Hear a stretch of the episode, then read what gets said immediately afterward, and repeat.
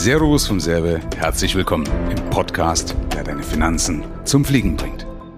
Michael, Frage. Als Selbstständiger gibt es da eine Art Risikolebensversicherung? Also sprich, wenn ich wirklich den Todesfall hätte, dass es mit meiner Firma irgendwie weitergeht?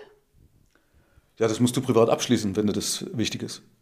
Also, aber ist es dann auch eine Risikolebensversicherung oder wie, wie versichere ich mich, damit äh, mit meinem Tod nicht auch die, die Firma tot ja. ist?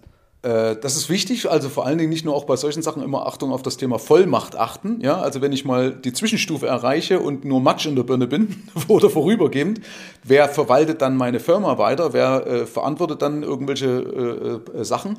Das haben viele leider auch nicht auf dem Schirm, aber es ist eine, eine interessante Geschichte, dass ich natürlich auch an den Todesfall von mir denke. Ja, und das muss gar nicht teuer sein. Das macht als Risikolebenversicherung Sinn. Da gibt es auch verschiedene Möglichkeiten, das noch einigermaßen günstig darzustellen. Aber auf jeden Fall ist es wichtig, sich Gedanken darüber zu machen und Achtung, die anderen, die das ausbaden müssen, die Höhe entscheiden. Also oftmals ist ja zum Beispiel so, dass wenn wir jetzt verheiratet werden, dann mache ich eine Risikolebenversicherung und ich entscheide über meine Höhe. Mhm. Also ich versichere mich, entscheide über meine Höhe. Das ist aber Quatsch, weil du musst ja ausbaden. Mhm. Also du musst ja sagen, brauche ich theoretischerweise eine Risikolebenversicherung und in welcher Höhe. Ja? Mhm.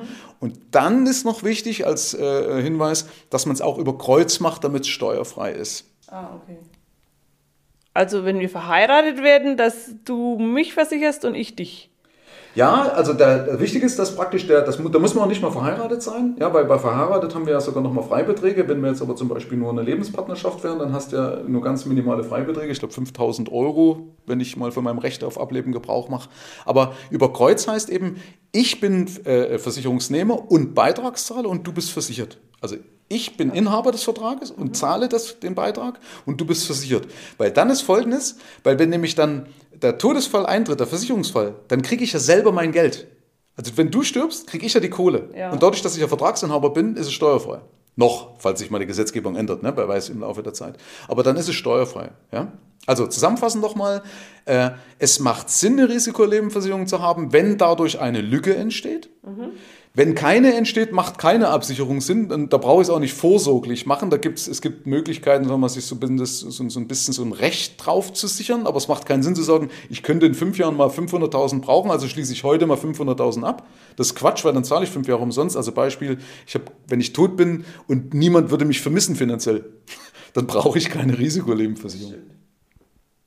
Und nochmal das mit dem Überkreuz. Wie ist das aber jetzt eben als Selbstständige? Wer ist denn da mein Gegenstück, mein Kreuz? Na, wenn du keinen hast, wenn du, wenn du Single bist, hast du Kind, kind kannst du nicht über Kreuz machen. Dann könntest ja. du vielleicht mit deinen Eltern, ob das Sinn macht, ist die andere Frage aufgrund von einem Altersunterschied. Also da bitte unbedingt bei sowas immer auch den, den Berater deines Vertrauens oder die Beraterin deines Vertrauens mit ins, ins Boot holen, sondern ich gebe mal nur eine Anregung, ne? dass man sagt, okay, achte mal drauf, denk mal dran, wenn jetzt eben der Berater oder die Beraterin nicht dran denkt, dass ich natürlich die Leistung möglichst ja oder unter Umständen versteuern muss und dass ich das durch sowas umgehen kann. Ja? Okay. Aber wenn du sagst, okay, äh, ich bin jetzt Single, und äh, wenn ich sterbe, dann äh, ist meine Firma im Loch. Das kann auch nicht. Siehst du, so habe ich es jetzt noch gar nicht gesehen. Das ist auch eine gute Überlegung, weil unter Umständen hängen ja deine Mitarbeiter dran.